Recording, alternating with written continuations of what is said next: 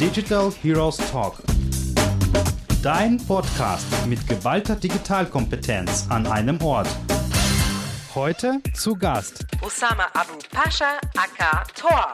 besondere Fähigkeiten, Kundenversteher. Schnelldenker. Empathie. Superpower, Innovation und Improvisationstalent. Hallo und herzlich willkommen zur neuen Folge von Digital Heroes Talk. Mein Name ist Lena Saldan und ich bin dein Host. Heute zu Gast ist bei mir Osama Abu Pascha. Der Osama ist bereits seit 25 Jahren im Agenturgeschäft unterwegs mit dem Schwerpunkt Performance Marketing. Aus seinen Erfahrungen als Bereichsleiter und Agenturleiter sprechen wir über die Herausforderungen im Performance Marketing und zwar im Kontext einer Netzwerkagentur. Hallo Osama, freut mich, dass du da bist. Äh, Wir sprechen heute über ein ziemlich provokantes Thema. Äh, Performance Marketing im Kontext der Netzwerkagentur. Und da du ein sehr erfahrener Agenturmensch bist, ich glaube, du bist schon seit mindestens 20 Jahren oder sowas in der Branche, äh, es wird definitiv eine spannende Diskussion mit dir. Hallo Lena, ja, vielen Dank. Schön, dass ich da sein darf und äh, auch über durchaus ein nicht alltägliches Thema mit dir sprechen darf, mich austauschen darf.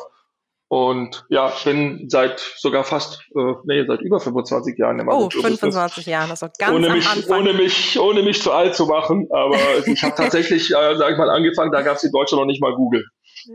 Ja, also gab es wahrscheinlich erstmal, wie hieß es nochmal damals? A AOL, oder so? AOL, Ja. AOL und, und Yahoo war tatsächlich noch Ja. so der Platzhirsch und äh, hat man noch so schöne Sachen gemacht wie so feste äh, Plätze in der Suchmaschine eingebucht. Ja. Ganz, ganz viel Geld. Aber Es gab auch noch nie so viele Agenturen, da konnte man sich richtig austoben ne? und äh, den Markt besitzen, sozusagen. das ist richtig. Und die Kunden waren auch noch sehr, sehr viel, sehr anders, sagen wir mal so, als heute. Nicht so anspruchsvoll wahrscheinlich, oder? Äh, also nein, natürlich, weil das, das Thema war komplett neu. Also das war ja zu einer Zeit, da, da ist DSL tatsächlich erst gerade auf den Markt gekommen. Das heißt, wir hatten von der Bandbreite auch überhaupt nicht die Möglichkeiten, die wir heute haben. Aber es wurde sehr viel experimentiert und ähm, ja, man hat sich halt auch sehr, sehr viel se- selbst beibringen müssen tatsächlich, weil es Mhm. niemand gab, der, der das Wissen hatte, weil das Wissen neu war. Ja, gut, dann lass uns mal einsteigen. Ähm, wie immer meine erste Frage zu deiner Superheldenwahl. Und zwar, du bist der Tor unter den Superhelden. Ja, so eine richtig starke Figur, starke Persönlichkeit mit starken Kompetenzen und Kraft. Was zeichnet dich denn als diese Superheldenfigur aus? Also ich habe mich tatsächlich, ähm, habe mir da viele Gedanken drüber gemacht und ähm, ähm, überlegt, was, was würde denn so auch von, von der Persönlichkeit zu mir passen. Also nicht jetzt von der Stärke, Superhero und Hero, Mhm. ähm, sondern eher sogar von den weichen Seiten, von den Schwachstellen. Und äh, ich fand es einfach irgendwie äh, komisch, so Superman oder Batman oder so, diese, diese, diese äh, Superhelden, die man total kennt und die ja u- unangreif, unantastbar sind. Und an Thor finde ich tatsächlich ähm, seine sensible Seite sehr spannend. Ja? Das stimmt, ja. Äh, und, und diese Kombination so, ähm, ja, Führungspersönlichkeit, Halbgott, ja, ich bin bei, bei Weitem kein Halbgott, um Gottes Willen, ähm, aber, aber dies, dieser Kontrast zwischen ne, dieser sensiblen Seite und, und, und, und, und, und trotzdem nach außen diese Ausstrahlwirkung und ähm, ja, ähm, das versuche ich tatsächlich auch im Geschäftsalltag äh, unterzubringen, zu sagen, okay, klar, ich habe, ich bin Führungskraft, ich habe eine Vorbildfunktion, ich ähm, muss ein sehr, sehr gutes Wissen haben und trotzdem diese sehr weiche menschliche Komponente und das aufeinander zu bringen und, und, und dadurch ein, ein sehr gutes, äh, äh, leistungsfähiges Team ähm, eben nicht durch Druck, sondern durch Empathie und durch Menschlichkeit äh, äh, auf die Beine zu stellen. Und ähm, ja, da fand ich, hat Tor am besten gepasst. Heutzutage wird sehr viel über Mindful Leadership gesprochen. So geht es so in die Richtung oder was hältst du von dem Ansatz?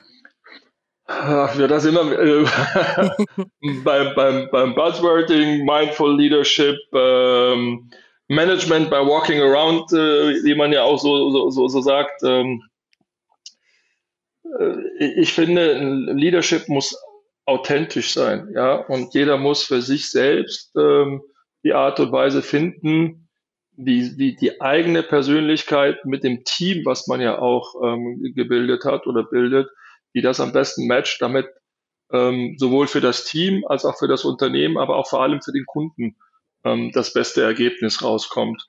Und ähm, es ist auch ein Prozess und es ist für mich auch ein Prozess, der sich stetig weiterentwickelt. Ähm, und ich würde das gar nicht an irgendeinem Begriff festmachen wollen. Mhm, okay. ähm, und das, das muss einfach, ich, ich, also ich habe für mich irgendwann mal die Entscheidung getroffen, ich möchte nicht nur unternehmerisch denken, tätig sein, sondern ich möchte den Beweis antreten, dass man mit einem hohen Empathiefaktor, mit einem äh, hohen menschlichen Wertefaktor, ja, auch ähm, Leuten eine Chance zu geben, die vielleicht nicht jetzt im Lebenslauf so perfekt dastehen oder sich im ersten Augenblick nicht perfekt verkaufen können, man trotzdem irgendwas da drin gesehen hat, ähm, dass man die super in, auch in ein Hochleistungsteam integrieren kann und äh, dadurch auch eine sehr, sehr gute Teamdynamik hinkriegt. Mhm. Ähm, und ähm, Gelingt es dir gut? Ja, also ja? Ich, ich, würde sagen, das ist mir sehr, sehr gut gelungen und ähm, ich habe äh, tatsächlich ein Team, was, wo man wirklich sagen kann, es ist ein Team und keine Einzelplayer, die auch alle auf das, dasselbe Ziel, den gemeinsamen Erfolg ähm, einzahlen. Aber es war tatsächlich auch ein Prozess, der über mehrere Jahre gegangen ist. Ja, ja. ja. Ich kenne das auch selber sehr gut. Also ich war ja auch auf der Agenturseite sozusagen auch eine Agentur mitgeleitet als Partner und ich weiß, wie challenging das ist. Und vor allem, du versuchst ja auch verschiedene Ansätze auszuprobieren. Ja, also nicht nur immer Händchen halten, sondern auch mal, du musst ja auch mal fordern. Ja, und genau. äh, es ist immer so schwierig, diese äh, sag mal so, diese Grenze zu finden zwischen zu viel fordern und äh, oder zu viel Empathie. Und es ist immer so, ja, situatives Leadership am Ende des Tages. Ne? Absolut, absolut ja. situativ. Und ich habe äh, gerne früher mal, auch wenn ich so Bewerbungsgespräche gef geführt habe, mein, mein Bewerber vor den Kopf gehauen, so, dass ich ein total ungerechter Chef bin. Und dann hast du so die Reaktion gesehen, so was, wie ungerechter Chef, wieso sagt er das jetzt? Und ich habe ihn halt äh, versucht klarzumachen, dass ich halt durch dieses situative Führen äh, ähm, und auch durch dieses Fördern und Fordern nicht, nicht alle Mitarbeiter gleich behandelt. Mhm. Und dass selbstverständlich jemand, der super Teamplayer ist, der fachlich super gut ist, der beim Kunden super gut an, selbstverständlich jegliche Freiheiten hat. Ja. Ähm, und jemand, der halt nicht Teamplayer ist und versucht, sich immer so durchzulavieren, ja, selbstverständlich äh, ist die Leine dann äh, an, an der Ecke kürzer. Ja. Ähm, aber auch zu Recht, weil es in, in, in, meinen Augen eben nur fair ist und eben nur gerecht ist. Das heißt, ich habe eher mit dem Be Begriff ungerecht kokettiert, aber es ist ganz gut angekommen, weil da, dadurch ist das, das, das Mindset, auch das Mindset, sage ich mal, des kompletten Teams ähm, ganz klar geworden und jeder wusste auch, worauf er sich einlässt. Ja, das ist richtig. Man muss einfach transparent kommunizieren miteinander und dann klappt das auch. Ja, cool. Ähm, ja, das ist auf jeden Fall schon mal äh, ein guter Einstieg in das Thema, also Thema äh, Agentur. Du warst ja auch auf allen möglichen Positionen mittlerweile. Du warst ja auch bei den großen Agenturen wie TWT und Co. Und ähm, du hast ja da bestimmt sehr viele Erfahrungen gesammelt, auch mit den Kunden. Also wie nehmen die Kunden Agenturen wahr? Äh, wie, also welche, sagen wir so, Gaps und Lücken, wie welchen haben die Agenturen selbst, um die Kunden gut betreuen zu können. Und darüber sprechen wir auch heute über die Netzwerkagenturen versus kleine Agenturen, vor allem im Kontext von Performance Marketing. Das ist eine Disziplin, wo man tatsächlich auf die Zahlen schaut und auf Erfolg schaut und dass die Kunden dort wahrscheinlich irgendwo äh, eher vielleicht anspruchsvoller sind als äh, einfach eine Kreativagentur, die äh, mehr Branding macht, sagen wir mal so, meine These. Äh, was unterscheidet grundsätzlich eine Netzwerkagentur von einer spezialisierten Performanceagentur? Was denkst du? Oh. ganz, ganz, also A, natürlich die Größe. Ja, dann äh, ist es auch so, dass Netzwerkagenturen meistens äh, sehr unter, international unterwegs sind, äh, ganz viele verschiedene Abteilungen haben mit Vorteilen, aber auch Nachteilen. Nachteilen ist klar, dass die Abteilungen auch ganz oft eigene Ziele haben, nicht gut miteinander arbeiten und dadurch durch diese Reibungsverluste, sage ich jetzt mal, ähm, aus meiner Sicht, und das ist meine ganz objektive Sicht, äh, ähm, die Kundenbetreuung leitet, beziehungsweise die Effizienz, sage ich mal, in der Kundenbetreuung leidet, ähm, spricht aus meiner Sicht dann auch, dass das Preis-Leistungs-Verhältnis dementsprechend nicht, nicht das Beste ist. Ähm, ganz, ganz äh, wichtig an, an der Stelle ist, glaube ich, auch, dass ein komplett anderes Mindset herrscht. Ähm, auch aufgrund der, der, der, der, der Größe, äh, aufgrund der, der Kommunikationslücken. Ähm, du hast ja in, in großen Netzwerkagenturen oft äh, auch, auch, die arbeiten ja viel mit Retainern, ja, das heißt, ähm, so an, an, bei welcher Abteilung hängt das Geld, welche Abteilung muss zuarbeiten und so weiter und so fort. Ähm, und der direkte Draht zum Kunde ist äh, oft über drei, vier, fünf verschiedene mhm. Ecken. Ähm, und ich finde, ähm, aus meiner Sicht geht da auch sehr, sehr viel Kundenverständnis verloren. Ähm, und gerade wenn man jetzt in Richtung Performance Marketing geht, Fachwissen, ähm, Effizienz tatsächlich, ja, ähm, und ähm, insofern wäre meine Tendenz da äh, tatsächlich eher in der Spezialistenagentur zu gehen. Mhm. Ich hatte tatsächlich auf Kundenseite schon beide Agenturen. Also ich hatte eine spezialisierte Performance-Marketing-Agentur und eine Netzwerkagentur. Es wird natürlich immer sehr stark aus Corporate-Ebene unterstützt, dass man eine Netzwerkagentur nimmt, weil eben aufgrund von Vorteilen, die da bestehen, sprich ähm, bessere Ressourcenlage, genau. ähm, Trading-Themen und Co. Ja, und ähm, ich habe tatsächlich auch die Erfahrung gemacht, dass eine Netzwerkagentur tatsächlich nicht besser ist. Und zwar genau aus diesen Gründen. Ähm, zum Schluss hast du die gleichen Wehwehchen, sprich die mangelnde Qualität, die mangelnde Ressourcenlage, das, was du gesagt hast, auch, ich fühle mich nicht, dass ich eben spezialisiert wahrgenommen werde, und zwar, dass ich als sozusagen Kunde komplett verstanden werde, sondern das ist eher so eine Massenabfertigung, ja, so wie ähm, um einfach mal ähm, Skalierungseffekte zu erzielen, um einfach mal die Ressourcen zu sparen, um mehr Geld zu verdienen äh, am Kunden und Co.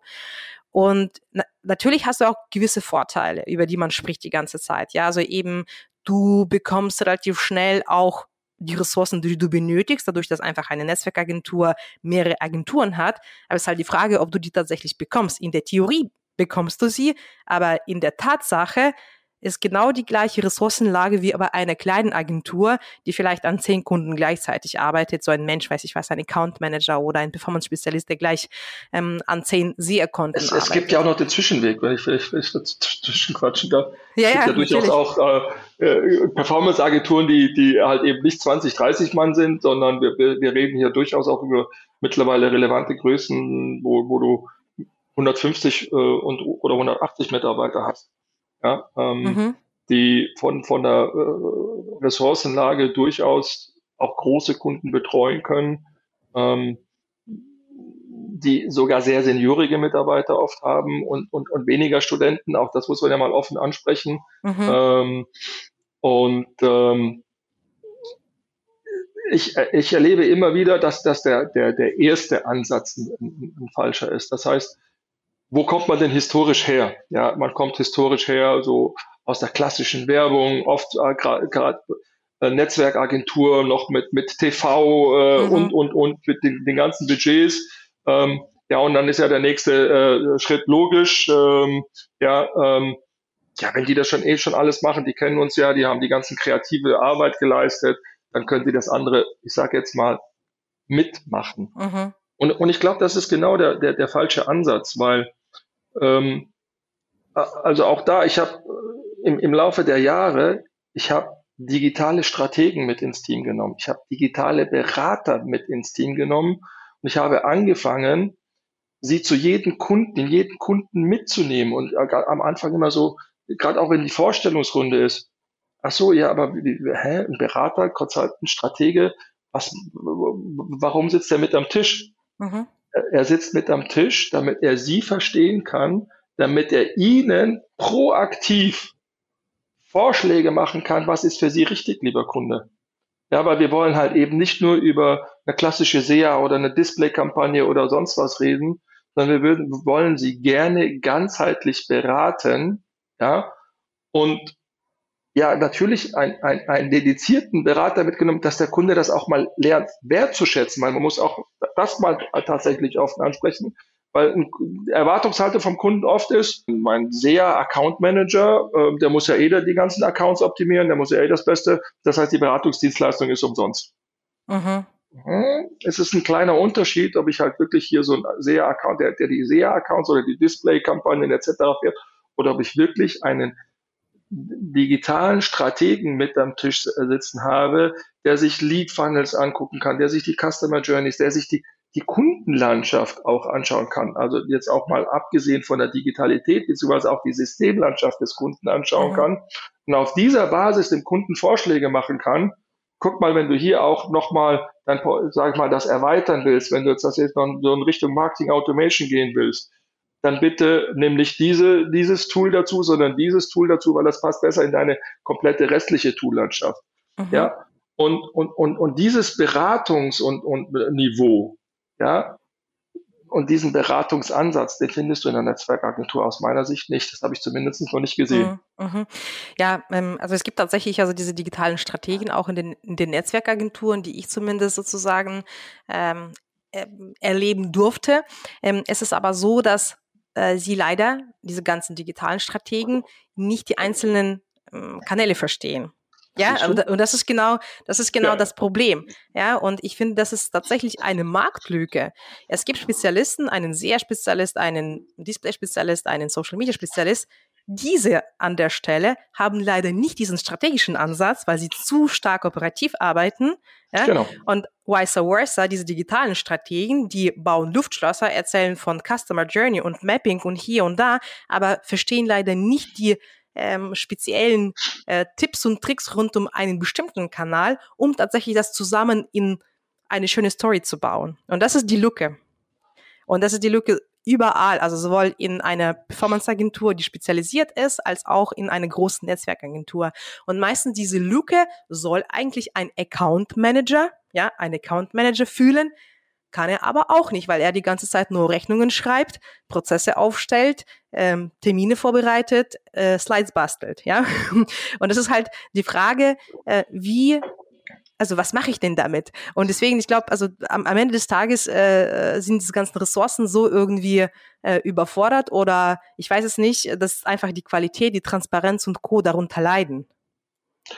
Ja, beziehungsweise du musst einfach irgendwann mal für dich die Entscheidung treffen, leiste ich mir den Luxus, ähm, solcher Berater, die im, im Vorfeld auch nicht optimal monetarisierbar sind.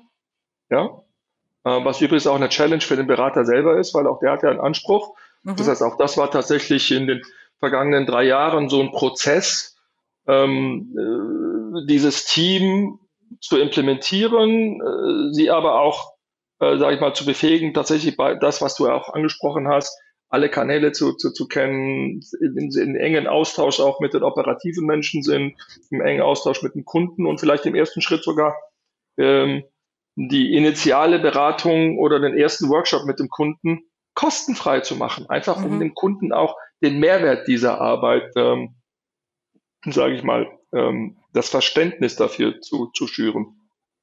Auf der anderen Seite ist natürlich, wenn ein Berater kein Geld verdient, äh, sage ich mal, im, im, im Projektgeschäft, da kommt er sich irgendwann auch mal komisch vor. Aber das haben wir ganz gut hingekriegt. Ich denke, da sind wir auf einem guten Weg.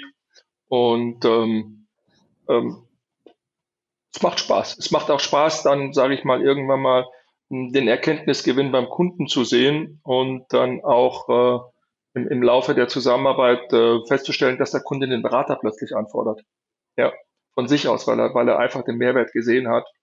Und ähm, ich, ich glaube auch, ähm, dass, dass der Agenturmarkt ähm, auch mit der Mündigkeit, mit der, mit der höheren Mündigkeit des, des Kunden äh, sich immer mehr in diese Richtung entwickeln wird und entwickeln muss. Und dass sich da dann im, im, im Laufe der Jahre oder der nächsten Jahre auch die Spreu vom Weizen trennen wird. Mhm. Ja, das hoffe ich. Also ich habe nur mittlerweile so viele Agenturen erlebt, selber als Agenturmensch, ja. Also ich war selber auf Agenturseiten. Ähm, ich habe einfach ein riesen Netzwerk an Agenturen, ähm, beziehungsweise in meinem Bekanntheitskreis gibt es ja auch Leute, die auch in verschiedenen Agenturen gearbeitet haben, und zwar in den größten Agenturen. Und ähm, ich habe das Gefühl, dass die meisten Agenturen sich nicht weiterentwickeln. Also in dem, was sie anbieten, äh, wie sie sich verhalten, also wie, also wie, wie führen sie ihre Leistung aus, wie sind sie äh, aufgestellt dem Kunden gegenüber. Es ist immer das Gleiche. Also zum Beispiel im Rahmen von Pitches hast du fünf Agenturen, die erzählen fast immer die gleiche Story. Ja, also das ist, äh, die Präsentationen sind immer fast gleich. Ähm, die äh, Team-Setups sind auch gleich. Ja, es wird immer die gleiche Hoffnung gemacht in Richtung Kunden. Ja, dass wir die Besten, die tollsten sind, dass wir das alles können. Am Ende des Tages wenn du anfängst, mit bestimmten Agenturen zu arbeiten, wenn du diese Hoffnung wahrgenommen hast, erlebst du so ein Déjà-vu. Ja, also, oh, das hatte ich doch jetzt bei der alten Agentur auch gehabt. Ja, genau das gleiche, das gleiche Thema. Und deswegen ähm, ist es halt die Frage, in welche Richtung sollen sich die Agenturen entwickeln? Ähm, meine, meine These, also, dass, dass man weniger und weniger an Kunden denkt, sondern eher stärker und stärker an den wirtschaftlichen Erfolg. Es gibt sehr viele Gründer, also beziehungsweise, weiß ich was, ein, zum Beispiel SEO-Spezialisten oder SEA-Spezialisten, die dann sagen, okay, ich gründe eine Agentur, ja, ich mache relativ schnell einen wirtschaftlichen Erfolg, ich baue ein Team von 20, 25 Leuten, ich verkaufe diese Agentur, mehr brauche ich eigentlich nicht. Ne?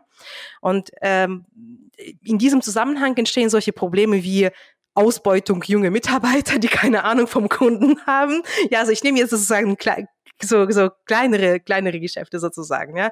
Oder man guckt äh, nur auf, auf äh, gute Sätze, aber äh, wenige Qualität, Schnelligkeit, äh, zu viele Kunden auf einmal bearbeiten und Co. Und dann hast du immer halt die gleichen Probleme. Deswegen frage ich mich, was soll dann sich ändern, damit der Agenturmarkt, die Qualität des Agenturmarktes sich verbessert? Puh, du hast jetzt eine sehr vielschichtige Frage gestellt. ja, tut mir leid, das ist alles, was mich so ein bisschen beschäftigt. Ja, ja, das ist, das ist vollkommen in Ordnung. Dann, dann, dann gib mir noch mal zwei Stunden, dann kann, dann kann man darüber. ähm, ich versuche das mal. Ähm, ich, ich glaube tatsächlich, es gibt Hausaufgaben auf Agenturseite und es gibt auch große Hausaufgaben auf Kundenseite. Ich erlebe immer mehr, dass kundenseitig nicht die Fachabteilung diejenige ist, die letztendlich die Agenturauswahl, äh, sage ich mal, bestimmt, sondern immer öfters der Einkauf. Mhm. Ja, und ich ja. habe schon ganz, ganz viel in meinem Leben erlebt, ja, dass du selbst im, sage ich mal, in der Bewertungsmatrix ganz weit oben bist, ähm, es aber im Endeffekt daran scheitert, dass du dann ein, ein, ein zu ehrliches Angebot ab, abgegeben ja. hast, komme ich gleich nochmal darauf zurück, oder äh, im Endeffekt ähm, eben weil du nicht mit, mit Juniorik oder mit viel Studenten arbeitest, im Endeffekt ähm, ein, einen zu hohen Tagessatz im, im, im, ja. Agent, im Agenturdurchschnitt. Ja. ja. Ähm, was meine ich mit einem zu ehrlichen Angebot? Ja, gerade wenn man Richtung Performance Marketing gibt. Ja, wenn der Kunde, ähm, wenn der Kunde, in, in, also ich würde sogar noch einen Schritt zurückgehen. Ja, wie, wie schaut denn eine klassische Ausschreibung aus? Ja, du musst gewisse Kriterien erfüllen. Ja, du musst äh, zum Teil auch wirklich unsinnige Sachen äh, mit reinnehmen, mhm. wo, wo, wo, du sagst, okay, äh, das ist ein Punkteschema, so, und wenn du jetzt hier nicht äh, mindestens sechs Punkte hast, ähm, dann bist du raus. Mhm. Äh, Entschuldigung, aber für die Ausschreibung oder für das Thema, was du ausgeschrieben hast, ist, ist dieser Punkt total irrelevant. Ja, ähm, also, was machen Agenturen natürlich, weil sie auch die Ausschreibung gewinnen wollen? Sie pressen sich in ein Schema rein, was ja. aus meiner Sicht vorab falsch ist. Mhm. Ja, das heißt, um auch da, sage ich mal, von, von Agenturseite ähm, ein, ein Wandel, äh, einen guten Wandel äh, anzustoßen, sollte man auch, sage ich mal, auf Kundenseite, auf Ausschreibungsseite vor allem, ähm, ich sage es jetzt mal ganz provokativ, Experten ranlassen. Mhm. Das, ist, das ist meiner Meinung nach in Deutschland echt ein Thema. Das ist anderswo nicht so. Ja. ja da werden zum Teil auch wirklich Experten äh, im Vorfeld beauftragt, um eine saubere Agentur zu machen, die sogar e-, extern nicht aus der Company sind, Spe Spezialisten.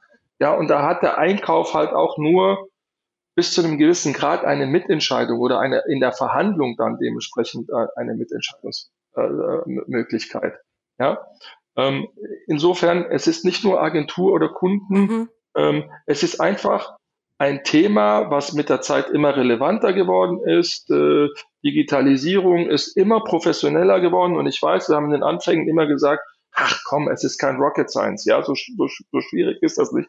Mittlerweile ist es das aber, mhm, mhm. ja. Und das findet aber nicht die, die, die notwendige Gewichtung auch in Unternehmen, die notwendige, ähm, äh, sage ich mal, auch fachliches Verständnis. Ja, klar, es gibt ganz große Unternehmen, die auch eigene äh, Online-Abteilungen haben, die können das. Die machen aber auch viel in-house.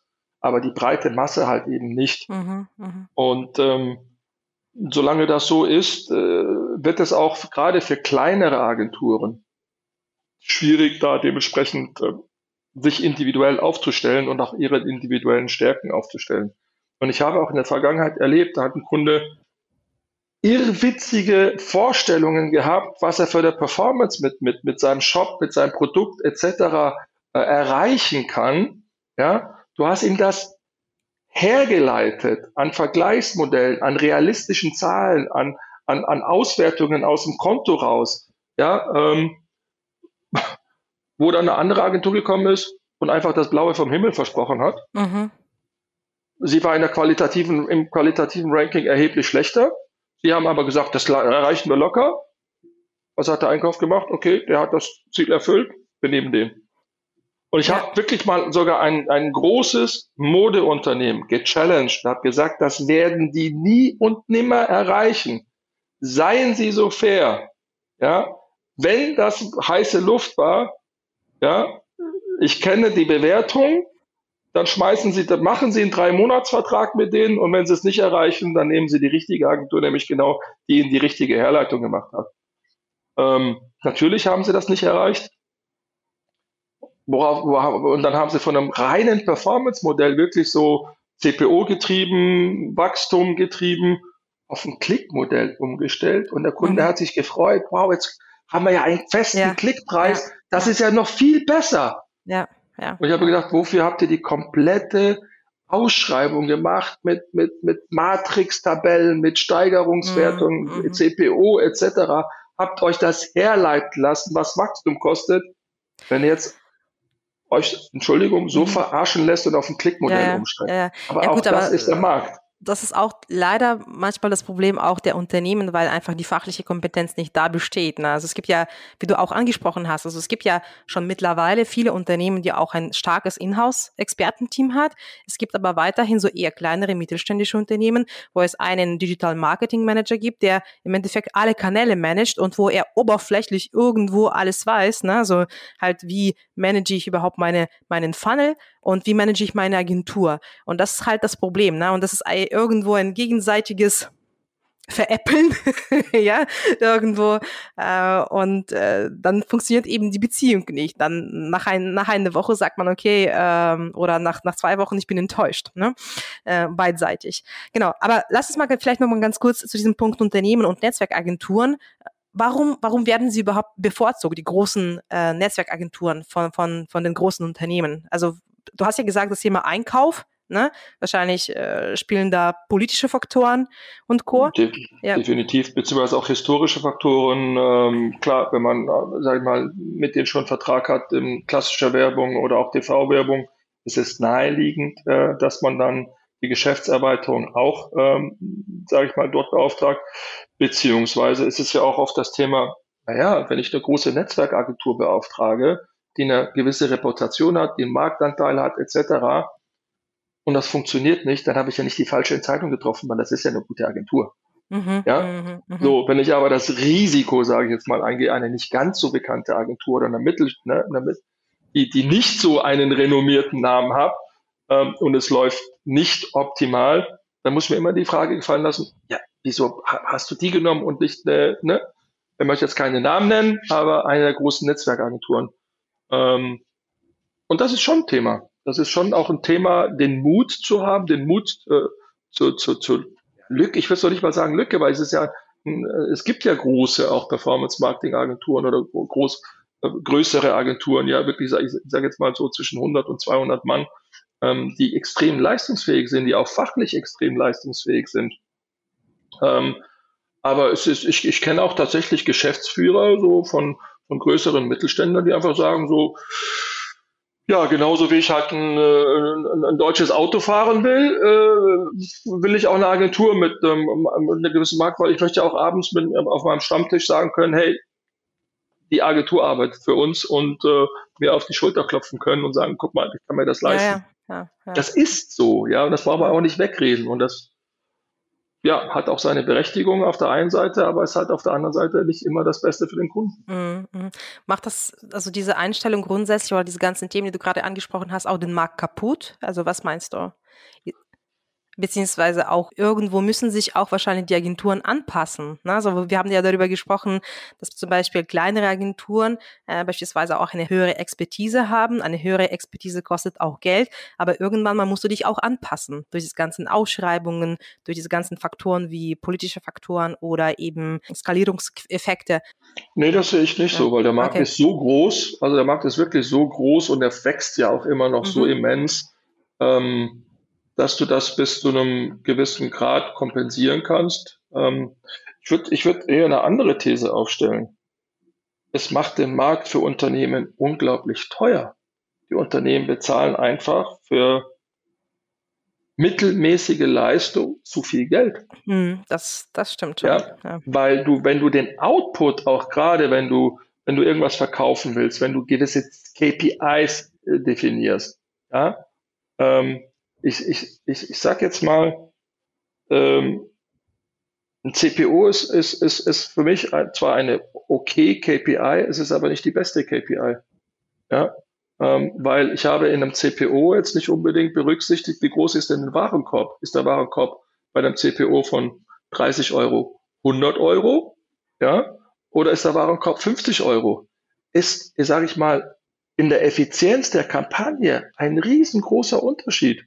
Ja, wenn ich aber nur eine CPO-Kampagne fahre, ist das total irrelevant, wie hoch der Warenkorb ist. Ja, und in diese Tiefe reinzugehen und diese Betrachtungsweise zu machen, das tun halt die wenigsten. Aber eine gute Performance-Marketing-Agentur, die hat genau solche Themen auf dem Schirm und kann genau diese Beratungsdienstleistung auch mit dem Kunden machen und den Kunden auch dahin führen. Ja, ich habe auch in der Vergangenheit erlebt, ja, dann gibt es so Dinge wie, ja, oh, wir können den Warenkorb aber gar nicht, also die Summe des Warenkorbs auf auf Produktebene nicht auslesen. Ja, weil auch da, du hast ja verschiedene Margen bei verschiedenen Produkten.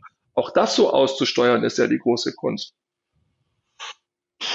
Es gibt noch extrem viel Potenzial, was viel zu wenig von Unternehmensseite genutzt wird, um von Unternehmensseite, sage ich mal, die Marketing-Spendings maximal zu optimieren und den besten Output zu kriegen. Mhm. Vielleicht mal eine Frage, zum Beispiel, wenn uns jetzt solche Unternehmensteams äh, zuhören.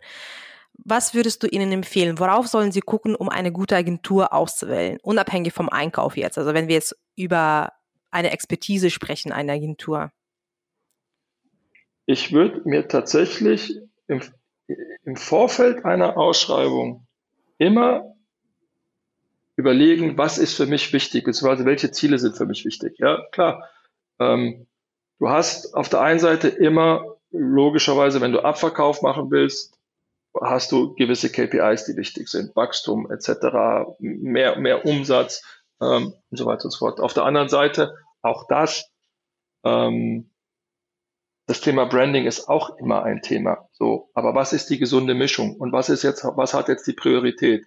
Das heißt, ich würde im Vorfeld tatsächlich mich beraten lassen von unabhängigen Beratern, so was ist denn für mich die nächsten zwei, drei Jahre äh, das, die, die wichtigsten KPIs, die wichtigsten strategischen Ziele, die ich erreichen will und wie muss dementsprechend meine Agentur ausschauen.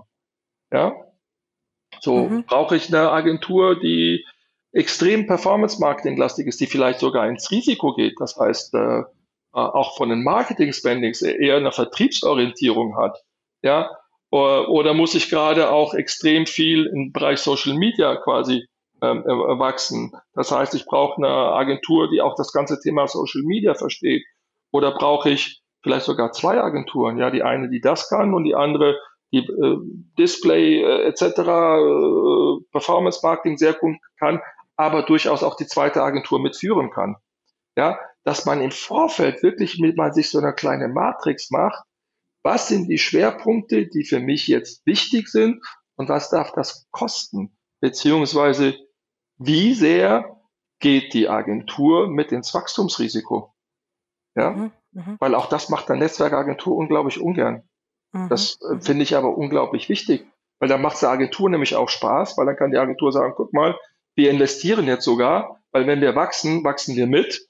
Ja, ähm, und im Endeffekt, ich sage jetzt mal, wenn der Mercedes-Benz sich eine eigene Hausagentur quasi mit einer anderen Agentur gründet, geht das ja so ein bisschen in diese Richtung. Mhm. Ja? Ähm, mhm. Ob das jetzt wirklich der Weiß als letzter Schluss ist, okay, kann man auch drüber sprechen, aber wirklich dieses in die Customized Agency, ja, Customized mhm. Agency im Sinne von Perfect Match von den Anforderungen ähm, des Unternehmens zu dem Können der Agentur. Ja, ja. Und, und hier hätte ich meine These dazu, ja, mhm. Äh, die ich schon bei dir so ein bisschen angespielt habe. Also ja. ich glaube, diese Customized Agency äh, kann man nur bauen, indem man ein eigenes Inhouse-Team mit den notwendigen Kompetenzen baut. Also zum Beispiel, mhm. mein Ziel ist, ich möchte Full Funnel haben, ja. Ich möchte einen sehr guten, fließenden Full Funnel haben. Nur es gibt auf dem Markt nur sehr wenige Agenturen, die tatsächlich diesen Full Funnel gewährleisten können. Das sind zwar nur die Netzwerkagenturen, aber die Netzwerkagenturen, sie können leider diesen Full Funnel nicht. Wie eben aufgrund dessen, was du sagst, ja, also es gab mal eine TV-Agentur, jetzt haben sie Media noch einen dazu gekauft, die haben eine Performance-Marketing-Agentur dazu gekauft, etc. pp. Und äh, es gibt einfach mal zu viele Kommunikations- und Verständnislücken in diesem in dieser Netzwerkagentur. Und deswegen meine These ist, es ist viel langfristiger gedacht, ein eigenes Inhouse-Team aufzubauen, das alle diese Kompetenzen genau für deine Kunden besitzt. Und du hast einfach ein gutes Expertenteam, das loyal ist, das Bock drauf hat, das viel günstiger am Ende des Tages ist. Ja, das ist eine langfristige Investition, sagen wir so. Wie viele Menschen siehst du äh, in, in-house, um so einen Full Funnel bedienen zu können? Plus das Thema Data Analytics äh, und so weiter und so fort. Ja, also ich habe ein Team von 15 Leuten. Mhm. Wir haben zwar auch eine Agentur dazu, das eher als Pyrex-Partner dient, ähm, also aber sagen wir so ein Inhouse-Team von 15 bis 20 Leuten, je nachdem, wie umfassend deine Ziele sind und wie viele Produkte du hast, ist mhm. komplett ausreichend, das Fulltime für dich arbeitet. Okay, dann sage ich, du hast ein Team von 15 Leuten. Jetzt rechnen wir mal ganz, ganz günstig. Kosten dich im Schnitt 3000 Euro. Dann bist du bei 45.000 Euro monatlich Kosten plus Lohnnebenkosten plus Büro plus, plus, plus. Ich würde dich oder ich würde jeden Menschen challengen, dass selbst ein Unternehmen in, in, in der Größe, äh, wie ihr seid, ähm, wenn eine Agentur so viel Geld zahlt, dass die Agentur einen erheblich besseren Output bringt. Das ist extrem viel Geld. Also ich habe tatsächlich einen Business Case ausgerechnet, der war günstiger. Im Vergleich zu dem, was ich jetzt aktuell zahle. ja, la, la, lass uns das gerne an, an separat mal besprechen. Das challenge ich gerne. Das ist aber nicht Inhalt des Gesprächs heute. Genau, aber, aber im ja. Großen und Ganzen, nee, also meine These ist also unabhängig von Kosten, ja, ja. weil die, also es gibt ja halt große Unternehmen, die einfach mal bereit sind, auch viel zu zahlen, genauso wie an die Agenturen. Ja. Deswegen wollen ja auch die großen Netzwerkagenturen die großen Brands haben, eben damit mhm. sie auch äh, viel verdienen. Aber im Großen und Ganzen. Die also Effizienz also, stimmt aber an der Stelle nicht. Genau. Also, also ich sage jetzt mal, guck mal, ja. also ich nenne jetzt tatsächlich mal ein Beispiel. Otto. Ja, Otto hat ja ganz viel Inhouse, hat ganz viel Expertise, da macht das auch aus meiner Sicht komplett Sinn. Die haben das super gut gespielt. Habe einen heiten Respekt davor. Ich habe in der Vergangenheit oft mit denen gesprochen, oft mit denen zu tun gehabt in, in so einem Konstrukt, ja, macht es Sinn. Ja, aber trotzdem arbeiten die auch noch mit Agenturen zusammen, etc. etc. Äh, in vielen anderen Fällen, äh, gerade auch, sage ich mal, bei, bei, größeren Mittelständlern oder oder oder, äh, wenn das auch nicht das Kerngeschäft ist, sage ich jetzt mal, der Handel. Und im Automobilgeschäft ist es das zum Beispiel nicht. Mhm. Oder auch im, im Versicherungsgeschäft ist es das nicht. Würde ich immer die Challenge antreten, äh, und es gibt ja auch tatsächlich Companies, die haben geinhoused und haben dann auch irgendwann mal wieder aufgegeben und haben es dann aus, wieder aus, ausgesourced. Weil auch da, wenn du inhoust, du brauchst an einer prominenten Stelle jemand, der das Business versteht. Weil ich, ich habe auch irgendwann mal gesagt, ich, ich mein, mein, mein großer Traum ist es wirklich, die großen Geschäftsführer, CEOs etc., Kamingespräch, Personal Coaching, um denen mal zu zeigen, wirklich, welche Leute müsst ihr einstellen, mhm. damit euer Online-Business, weil wenn du, wenn du das Online-Business nicht verstehst, kannst du auch nicht die richtigen Leute einstellen. Wenn ja, du nicht die richtigen Leute einstellst, kannst du nicht die richtige Agentur aussuchen, kannst du nicht und so weiter und so. Ja. Das ist ein Rattenschwanz. Das ist ja? richtig. Und das erlebe ich tatsächlich viel. Ja. So, das ist einfach, und, und das, das ist tatsächlich noch etwas, wo sich unsere Branche, auch gerade jetzt die Agentur und, und Beraterseite, extrem verbessern müssen. Ja, dass wir da besser abliefern. Ja, weil es ist ein Ruf auch, den wir zu verteidigen haben. Tatsächlich mhm. sehe ich, das, das sehe ich tatsächlich so. Ähm, aber weil, weil, weil das halt so eben nicht ist, sitzt halt oft auch, sage ich mal, nicht der perfekte Experte an der richtigen Stelle. Mhm, mh, ja. Mh. Ja, okay. Und also im Endeffekt ein Gegenargument ist, dass solche Inhouse-Team einfach mal nicht für jede Company ähm, möglich sind, eben aufgrund verschiedener Konstellationen, aufgrund von der Größe, aufgrund von der Bedeutung des Bereiches digital etc. pp. Also da, dem stimme ich komplett zu, ja, ähm, das ist klar. Ähm, es kommt darauf an, welche Ziele du hast, also welche Bedeutung hat überhaupt der digitale Kanal im Vertrieb und zwar in dem Umsatz, den du produzierst im Unternehmen und Co. Ja, klar. Also da muss man natürlich sehr viele Business Cases ausrechnen, sich beraten lassen, wie du sagst. Dem stimme ich zu, ja. Aber im Großen und Ganzen ähm, es ist immer eine individuelle Entscheidung. Ja. Absolut. Ja. Und ja. Die, die, kann auch mal richtig sein und die kann auch mal falsch sein. Ja, absolut. Also, da da gibt es kein, kein, kein Schema F. Ja, ja, so. Okay, cool. Vielleicht nochmal die letzte sozusagen ähm, themenbezogene Frage. Äh, welches Potenzial hat überhaupt der aktuelle deutsche Agenturmarkt? Also in welche Richtung entwickelt das? Also wir haben schon relativ viel angekratzt in diese Richtung, aber im Großen und Ganzen ähm, vielleicht ähm, ähm welche welches Potenzial hat es und worauf sollen die Unternehmen achten, wenn sie Agentur auswählen?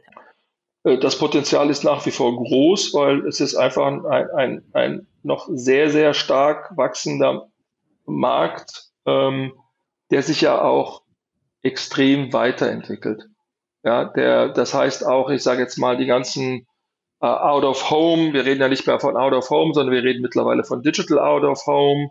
Ähm, auch das wird ja immer mehr in, äh, integriert, ja, und auch nochmal digital gespielt. Auch, auch da öffnen sich ja neue Welten. Äh, aus meiner Sicht, das ganze Thema Social Media professionalisiert sich ja auch immer mehr. Das ganze Thema Influencer Marketing wird ja auch immer mehr, sage ich mal, professionell KPI getrieben, Social Selling etc. etc. etc. Smart TVs. Wir sind noch an, an so vielen Stellen so, so, so ganz am Anfang. Ja, ähm, die jungen Leute, die ja, sage ich mal, jetzt auch von der Kaufkraft immer potenter werden, weil es halt die Digital Natives sind, ja, ähm, die Pandemie, die definitiv auch der ganzen digitalen Welt in die Hände gespielt hat, weil man plötzlich sieht, okay, äh, guck mal, das ist jetzt ein Alter, das Leben geht trotzdem weiter, aber jetzt halt mal eben nicht im Fachhandel, wobei der Fachhandel aus meiner Sicht immer seine Daseinsberechtigung haben wird und haben sollte. Ähm, der Markt ist riesig. Er muss sich noch mehr professionalisieren, ähm, sowohl von Agentur, aber auch extrem aus meiner Sicht von mhm. Kundenseite. Ja. Äh, der beratungstechnische Aufwand, der sollte auch mal honoriert werden tatsächlich. Mhm. Das ist ein ganz, ganz wichtiger Aspekt. Im Endeffekt spart das dem Unternehmen Geld. Mhm. Ja, wenn ich vorher eine richtige, gute Digitalstrategie gemacht habe, eben, wie du gesagt hast, Full Funnel, ja. Mhm. Und was habe ich nicht schon alles gehört? Omnichannel, dies, mhm. jenes, ähm, äh, was es nicht alles für Buzzwords gibt, ja, aber gelebt oder, oder umsetzen wird es in, in, in den seltensten Fällen wirklich komplett, mhm. ja. Und das ist einfach eine Lücke, die, die, muss geschlossen werden, damit die Effizienz auch steigert. Was kann ich Agenturen empfehlen? Ja, einfach auch nochmal mutiger zu sein. Äh, einfach auch mal ganz oft, äh, ganz bewusst das, was in der Ausschreibung nicht perfekt, sage ich mal, formuliert ist, einfach mal zu ignorieren und den perfekten Ansatz zu liefern. Und ja, man fliegt dann dreimal aus der Ausschreibung raus, aber der vierte Kunde versteht vielleicht genau das, freut sich, sagt, hey, wow, endlich mal jemand, der es verstanden hat und äh, beauftragt. Und das ist dann in der Regel auch ein sehr, sehr cooler Kunde, ein Kunde, mit dem man sehr, sehr viel Spaß haben kann und den man sehr, sehr gut weiter, gemeinsam weiterentwickeln kann, weil ich sehe so eine, so eine Kundenagenturbeziehung tatsächlich auch sehr, sehr partnerschaftlich. Ja, und es muss auf Augenhöhe sein und ähm, sie ist nicht auf Augenhöhe, wenn ein Verkäufer, äh, wenn ein Einkäufer reinkommt und sagt, ja, meine Aufgabe ist, dich aber 20 Prozent zu drücken, sonst kriege ich meinen Bonus nicht. Mhm. Ähm, dann geht das in die falsche Richtung mhm. und dann sage ich, ja, okay, dann kriegst du halt deinen Bonus nicht, aber genauso wie du deinen qualitativen Preis hast, habe ich meinen qualitativen Preis auch und das ist etwas, was eine Agentur auch lernen muss sich nicht immer unter Preis äh, irgendwo ja. reinzudampen. Das macht den Markt kaputt. und das nutzt den Kunden langfristig nichts, weil dann kriegen sie mhm. einfach schlechte Qualität. Unterstütze ich voll äh, deine Empfehlung. Was ich noch mitgeben würde aus meiner Agenturvergangenheit ist erstens vielleicht doch in gute Expertise zu investieren, gute Leute einzukaufen, damit sie auch langfristig bleiben wollen. Ja, also nicht immer genau. sparen, sparen, sparen, sondern auch richtig gute Leute äh, rekrutieren äh, und die auch weiterentwickeln, ihnen Entwicklungspotenziale aufzeigen, damit sie nicht ständig sagen, okay, jetzt habe ich fünf Jahre auf Agenturseite gearbeitet, jetzt gehe ich mal schnell ins Unternehmen, weil dort habe ich ein gemütliches Leben und bekomme äh, vielleicht 2000 mehr äh, im Monat. Ne? Und das ist sozusagen das Erste. Äh, und zweitens, Transparenz in Richtung Absolut. Kunden. Immer. Absolut. Transparenz. Also was mich immer so ankotzt, ist immer diese fehlende Transparenz. Ja? Aber warum fordert ja. ihr sie nicht an? Doch, das macht man schon, aber dann wird es angefangen, so, mm, ah, mm, mm. Transparenz, okay. Ja. Wie, wie, wie sieht die Transparenz, äh, sage ich mal, im Display aus? Ja? Agentur verspricht so und so viel Reichweite, Impressions oder was. Das ist doch keine Transparenz. Ja, eben, ja. Das ist doch, vor allem, was ist das für eine, für eine, für eine relevante, Entschuldigung, ich, ich habe tatsächlich in der jüngsten Vergangenheit eine Kampagne analysiert von einem Luxusmöbelhersteller. Und was haben wir festgestellt? Dass, um Reichweite zu generieren, Impressions auf einer Seite wie schuldner.de quasi ausgespielt wird. Aber zu einem sehr niedrigen TKP. Ja, und das heißt, guck mal, wir haben super niedrigen TKP, wir haben eine hohe Reichweite, und ich denke mir, was für eine Verarsche. Ja gut, aber da kommen wir zurück zur Ausschreibung, ja. Wie wird die Ausschreibung gemacht? Äh, genau. Wer, so, wer, Hauptsache, äh, genau. ein, ein, niedriger TKP ist doch überhaupt keine Messlatte für mhm. die Qualität einer Kampagne. Ja, genau. Reichweite ist doch überhaupt keine Messlatte für die Qualität einer Kampagne. Relevante Reichweite mit dem richtigen KPI, mit dem richtigen Klickwert, mit dem vielleicht im, im letzten Schluss sogar wie viel Downloads, wie viel, äh, ne, und so weiter und so fort. Aber das ist in der Ausschreibung nie drin. Sehr das viele äh, Faktoren, definitiv, aber genauso kann die Agentur auch diese Transparenz schaffen und sagen, Leute, also diese KPIs, die ihr hier aufgestellt habt, die passen doch gar nicht. Und ich zumindest als Mensch, der auch diese Transparenz fordert, schätzt, ja, ich würde sagen, super, vielen Dank für deine Empfehlung. Nur das passiert halt nicht weil sich die wenigsten Agenturen das trauen, beziehungsweise ja, weil, genau. weil oft auch tatsächlich dann der Fall ist, naja gut, ähm, ihr, habt, ihr habt jetzt mal eure KPIs, aber guck mal, die haben uns das Dreifache versprochen für denselben Preis. So schlecht kann das ja nicht sein. Wir, wir probieren lieber mal das Dreifache. Ja, ja. Nee, weil ich kann immer meinem Chef sagen, guck mal, ähm, der hat mir eine Million Impressions versprochen, die nur 300.000. Ja. Ja, nee, definitiv. Also das ist äh, definitiv ein Teufelskreis äh, mit sehr vielen Faktoren, aber im Großen und Ganzen so mein Appell einfach bessere Ressourcenqualität, Transparenz Absolut. und auch Kundenverständnis, Kundenzentrierung. Sprich, also ich fertige nicht ab, sondern ich sage, okay, das ist mein Kunde XY, ich habe ihn verstanden, ich gebe ihm das, was er braucht. Ja, genau. Okay, super. Sag mal, dann lass uns mal nochmal vielleicht die letzten zwei Fragen nochmal, äh, die ich äh, als Standard habe. Also zum einen, äh, wo soll man sich vielleicht äh, so reinlesen, mal reinhören, also damit man generell äh, den Markt versteht. Also ich weiß ja, wir haben gerade so nicht über ein fachliches Thema gesprochen wie äh, Display oder SEA, äh, so dass man gegebenenfalls nicht eine gewisse Empfehlung geben kann, aber grundsätzlich, also ähm, auch gerne so in Management-Literatur, die du gerne mitgeben möchtest oder Management-Podcasts, äh, die vielleicht ein jeder Agenturgründer oder Agenturmensch wahrnehmen soll? Puh, wirklich, wirklich ganz schwierig an der Stelle ähm, eine generelle Empfehlung auszusprechen. Ähm, ich für mich, ich höre mir ganz viele verschiedene äh, Podcasts tatsächlich an. Ich gehe mit Podcasts tatsächlich ins Bett und ich wache auch, ich leiste mir den Luxus, auch wenn ich aufwache, ähm, Podcast zu hören. Und das muss nicht nur fachlich sein, beziehungsweise mhm. ist oft auch nicht fachlich. Äh, es ist, äh, ich, äh, ich, ich habe dir auch im Vorfeld mal, weil du hast mir ja die Frage mhm. gestellt, mhm. ähm, einen Podcast mitgeteilt, der nennt sich Alte Schule. Mhm. Mhm. Ja, ähm, alte Schule, da sprechen tatsächlich Koryphäen ganz oft aus dem Automobilbereich oder aus dem Umfeld vom Automobilbereich. Ähm, über ihr Leben. Und aus, aus, aus diesem Erlebten kann ich so viel Witziges, Fachliches, für mich auch in der Führung äh, Themen rausholen, einfach eine Horizonterweiterung, einfach auch mal komplett jetzt mal von dem normalen Fachlichen weg auf generell, wie, wie, wie sieht das Leben, wie kann sich ein Leben entwickeln, etc. Ähm, oder was auch bedeutet Mut. Ja, ich meine, in, in einem dieser Podcasts, Wolfgang Reitzler war ja ein, eine lange Zeit äh, wirklich eine Koryphäe im Automobilbereich, Chefentwickler bei, bei BMW. Ähm, und der hat darüber gesprochen, wie die Marke Mini entstanden ist und wie er das geschafft hat, quasi disruptiv, äh, komplett, sage ich mal, mutig, kom ein komplett anderes Konzept entwickelt und den Vorstand damit zu überraschen. Guck mal, das ist das, was ihr äh, eingefordert habt in der internen Ausschreibung. Mhm. Und das ist, was ich für richtig halte. Mhm, ja, mhm. so. Das, das ist für mich einfach so ein Beweis, okay, seid doch einfach mal mutig, ja, ja, und, ja. Und, und, und solche Themen. Ansonsten fachlich, boah, äh, einfach, äh, ja, die normale Fachliteratur, sich verschiedenste Podcasts raussuchen. Ich, ganz ehrlich, ich, ich ich, ich mag Philipp Westermeier sehr, sehr gerne mit seinen Podcasts, weil er auch da sehr, sehr unkonventionell ist und eine, eine hohe Bandbreite hat. Ähm, und äh,